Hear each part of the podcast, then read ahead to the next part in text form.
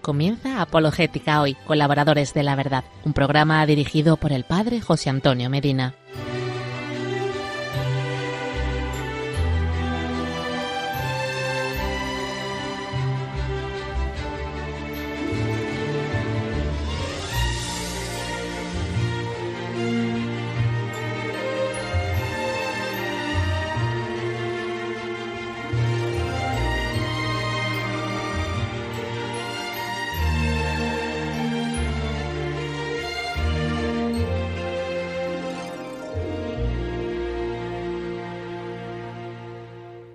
Hola familia, hola amigos, soy el padre José Antonio Medina Pellegrini y nos volvemos a encontrar, por la gracia de Dios, como cada miércoles quincenalmente a las 8 de la tarde, una hora menos en Canarias, por Radio María España, para compartir la cuarta emisión de Apologética Hoy, colaboradores de la verdad. Es una alegría que nos sigamos encontrando en la Radio de la Virgen. Gracias por vuestros comentarios muy especialmente agradecido a Carlos por su correo electrónico y por el pedido de temas que en el momento propio de este curso de apologética lo voy a presentar. ¿Qué les parece si comenzamos por lo importante, si comenzamos por lo esencial y rezamos un poco juntos, hoy pidiendo la gracia de reafirmar la fe en un texto bellísimo del padre Marcos Pizarielo. Oremos juntos. Señor, aunque nuestros ojos no vean, queremos creer a ciegas en tu palabra. Aunque nuestros ojos vieran lo contrario, queremos creer en tu palabra. Queremos creer en ella, aunque tu palabra contradiga a todas las palabras de los hombres, porque las palabras que tú hablas, Señor, son verdad y vida, y más firmes que los cielos y la tierra. No tenemos necesidad de otras razones cuando hablas tú, porque no son razones las que fundamentan nuestra seguridad, sino tu palabra. Tú te has dignado comunicárnosla. Si es palabra tuya, eso nos basta. Danos, Señor, oídos atentos para escucharte, porque muchas veces la exagerada atención a la tierra y a las palabras de los hombres hacen que no percibamos las tuyas en toda su profundidad. Los hombres nos desorientan con la diversidad de sus opiniones. Cada cual habla según su humor o según su deseo, y escuchamos de unos y otros palabras contradictorias y vanas. Dinos tú, Maestro, lo que hemos de saber y lo que hemos de hacer. Tú no hablas a nuestros deseos del momento, sino a una permanente necesidad del alma humana. Háblenos tu palabra de verdad, que nuestro espíritu está sediento de ella. Creemos, Señor, fortalece nuestra fe. Esperamos, Señor, asegura nuestra esperanza. Te amamos, Señor, inflama nuestro amor. Nuestro pecado nos pesa, aumenta el arrepentimiento. Te adoramos como a nuestro principio. Te deseamos como a nuestro último fin. Te alabamos como a nuestro bienhechor perpetuo. Te invocamos como a nuestro defensor propicio. Dirígenos con tu sabiduría, frénanos con tu justicia, consuélanos con tu clemencia, protégenos con tu poder. Queremos lo que tú quieres. Lo queremos porque tú lo quieres. Lo queremos como lo quieres. Lo queremos en cuanto lo quieres. Creemos, Señor. Aumenta nuestra fe. Amén. Así es, pedir a diario para reafirmar nuestra fe. En este cuarto capítulo del programa vamos a concluir con esta introducción general que hemos hecho en referencia a la fe. Y hoy lo vamos a hacer de la mano de San Juan Pablo II con dos catequesis suyas que hacen referencia al carácter y a las características de la fe. Palabras parecidas, pero de contenido muy distinto y que el Papa Magno nos va a explicar en dos de estas sus catequesis sobre el credo. Vamos a por ello. ¿Me acompañan? Si tiene algún tema que sugiera ser tratado o alguna pregunta sobre la fe que quiera ser respondida, puede escribirnos a través del correo electrónico apologéticahoy@radiomaria.es.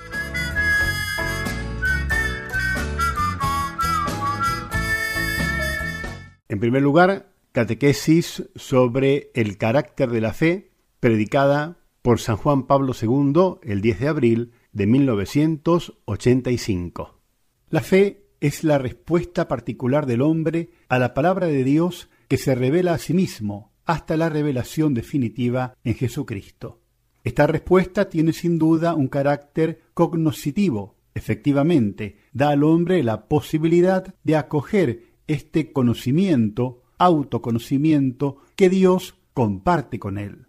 La aceptación de este conocimiento de Dios, que en la vida presente es siempre parcial, provisional e imperfecto, da sin embargo al hombre la posibilidad de participar desde ahora en la verdad definitiva y total, que un día le será plenamente revelada en la visión inmediata de Dios.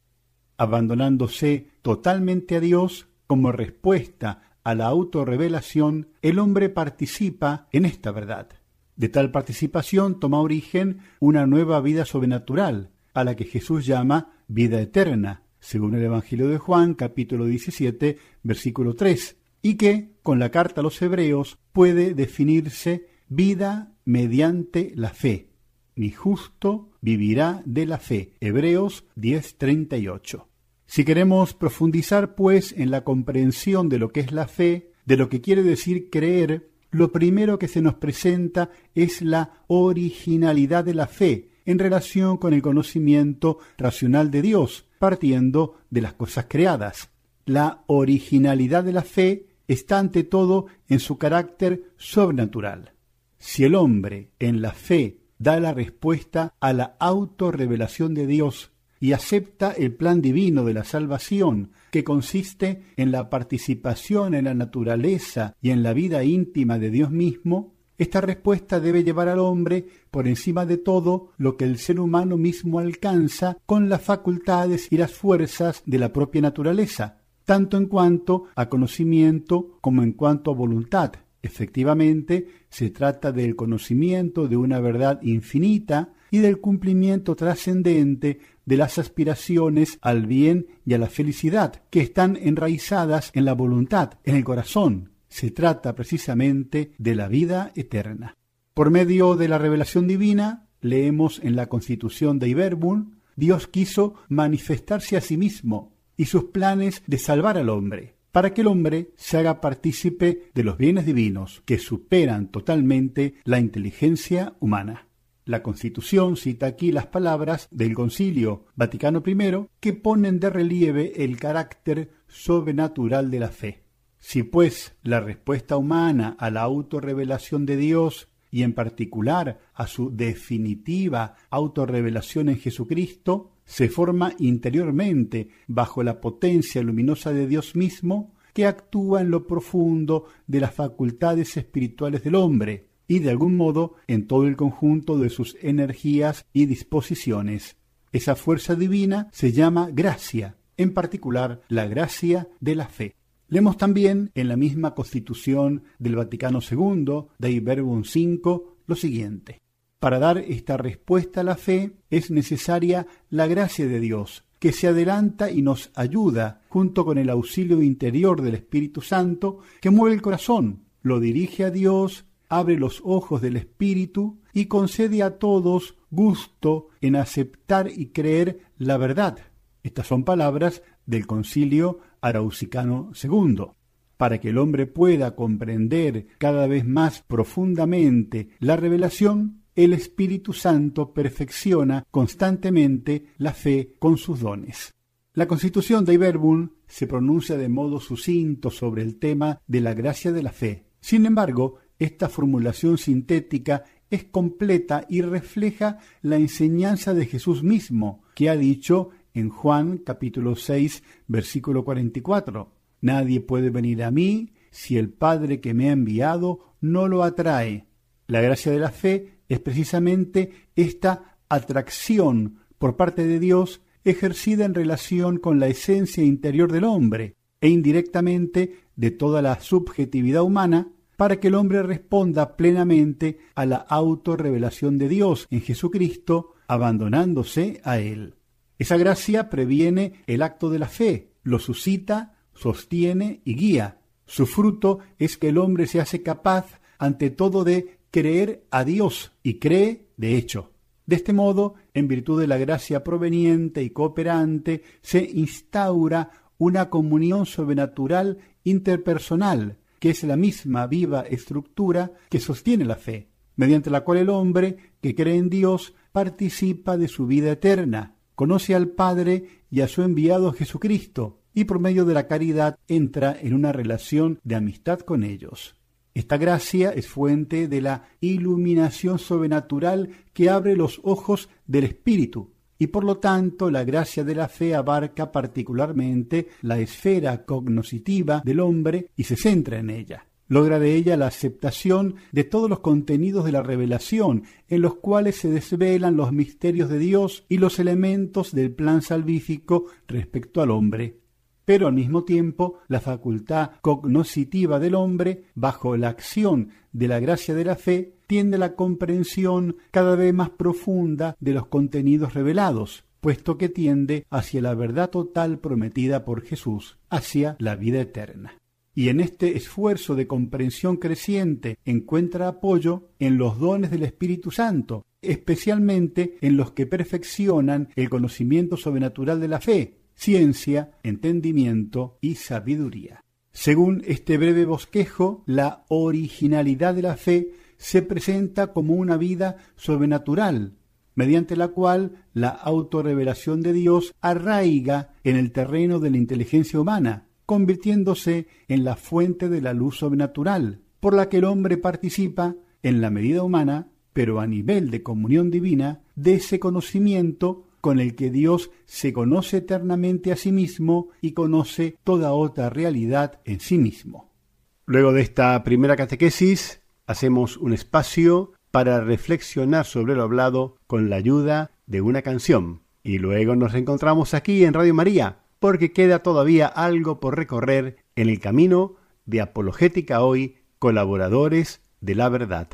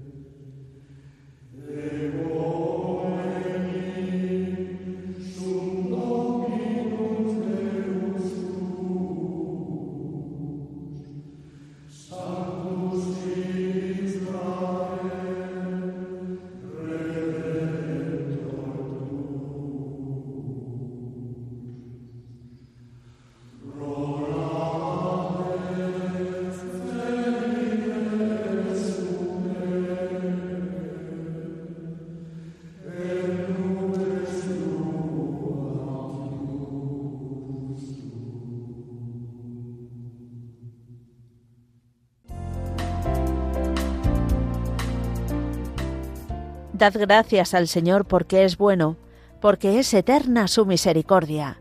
Rezamos en los salmos.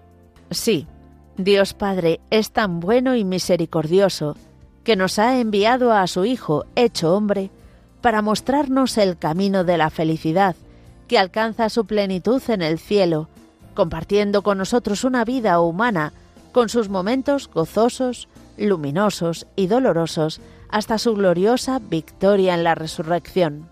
Una historia de amor que comenzó en su nacimiento y que Radio María lleva 25 años anunciando en España, con el apoyo de mucha gente buena que ha hecho posible esta radio que cambia vidas. Ayúdanos a seguir haciéndolo muchos años más con tu oración, compromiso voluntario, testimonio y donativos. Colabora.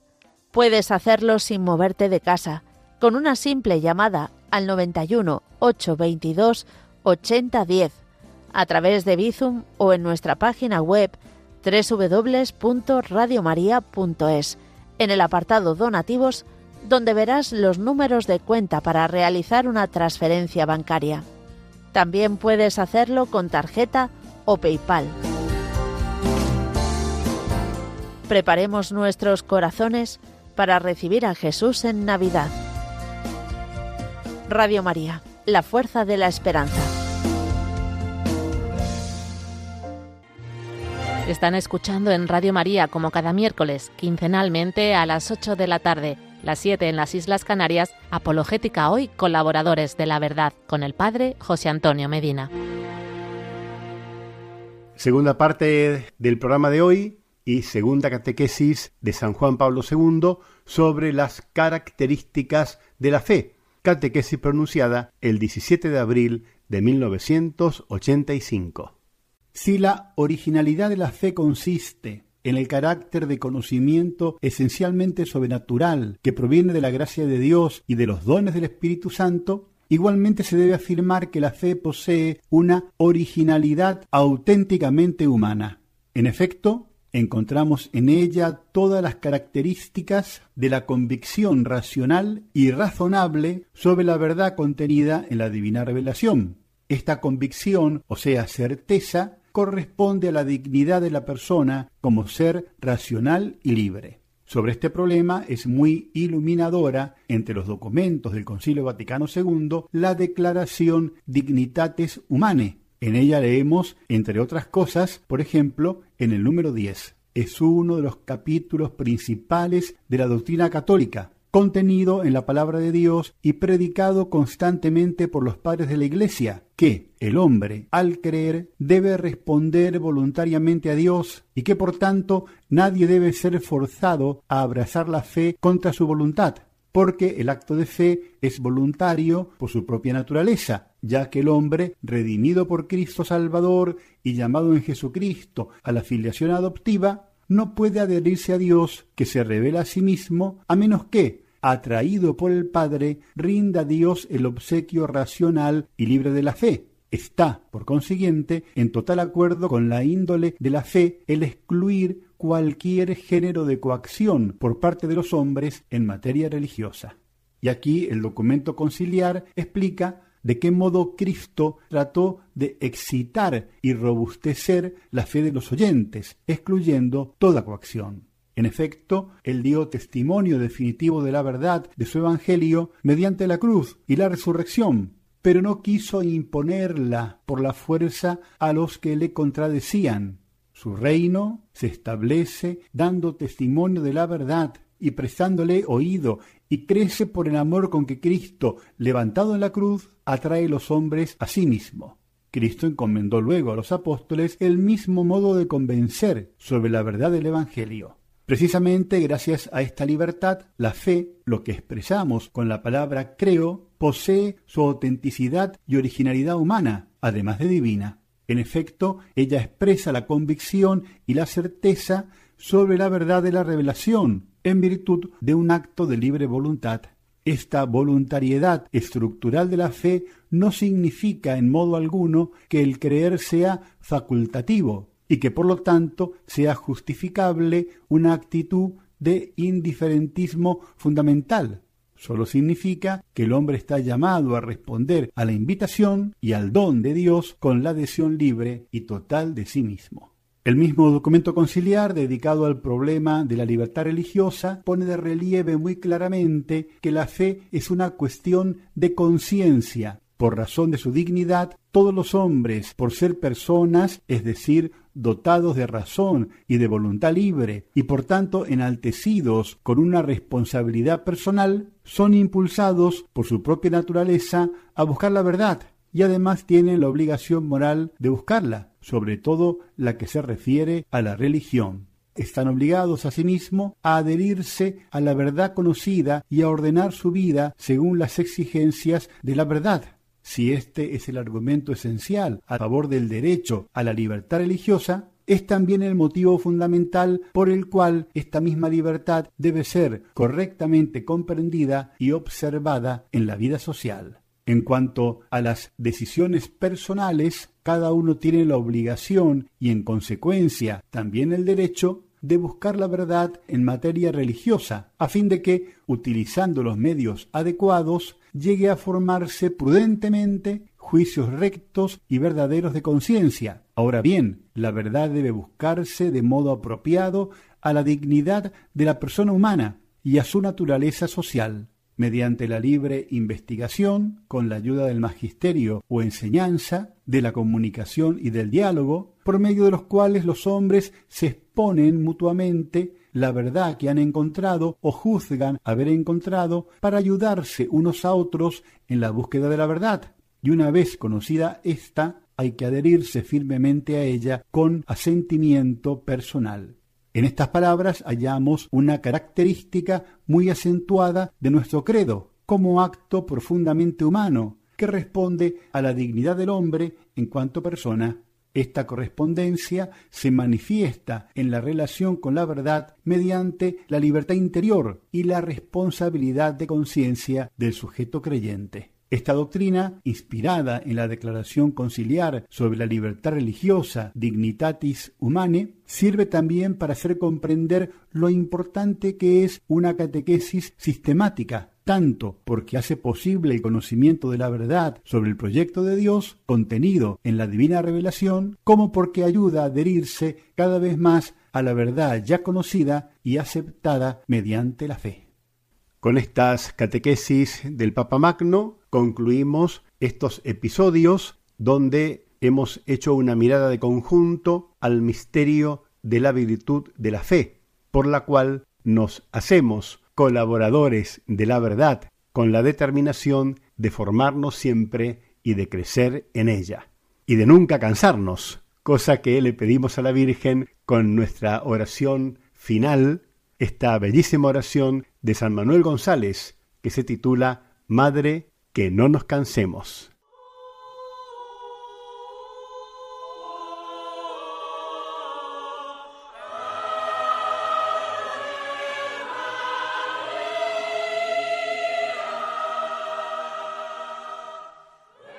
Madre Inmaculada, que no nos cansemos. Madre nuestra, una petición, que no nos cansemos. Sí, aunque el desaliento por el poco fruto o por la ingratitud nos asalte, aunque la flaqueza nos ablande, aunque el furor del enemigo nos persiga y nos calumnie, aunque nos falten el dinero y los auxilios humanos, aunque vinieran al suelo nuestras obras y tuviéramos que empezar de nuevo, Madre querida, que no nos cansemos, firmes, decididos, alentados, sonrientes siempre, con los ojos de la cara fijos en el prójimo y en sus necesidades, para socorrerlos, y con los ojos del alma fijos en el corazón de Jesús, que está en el sagrario, ocupemos nuestro puesto, el que a cada uno nos ha señalado Dios. Nada de volver la cara atrás, nada de cruzarse de brazos, nada de estériles lamentos. Mientras nos quede una gota de sangre que derramar, unas monedas que repartir, un poco de energía que gastar, una palabra que decir, un aliento de nuestro corazón, un poco de fuerza de nuestras manos o en nuestros pies que pueden servir para dar gloria a Él y a ti y para hacer un poco de bien a nuestros hermanos. Madre mía, por última vez, morir antes que cansarnos.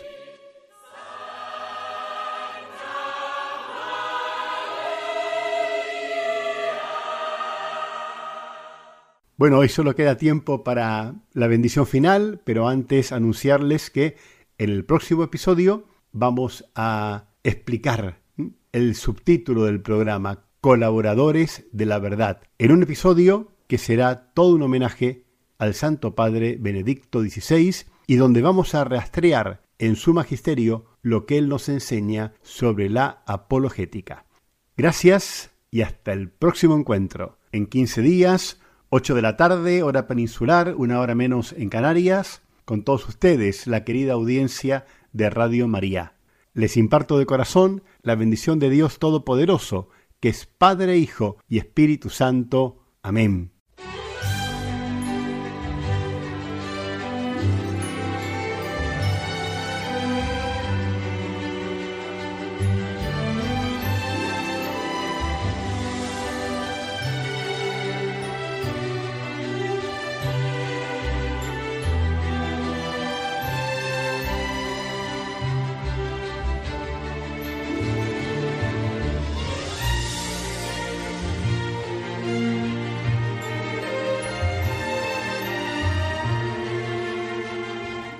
Escuchado Apologética Hoy, colaboradores de la verdad, un programa dirigido por el padre José Antonio Medina.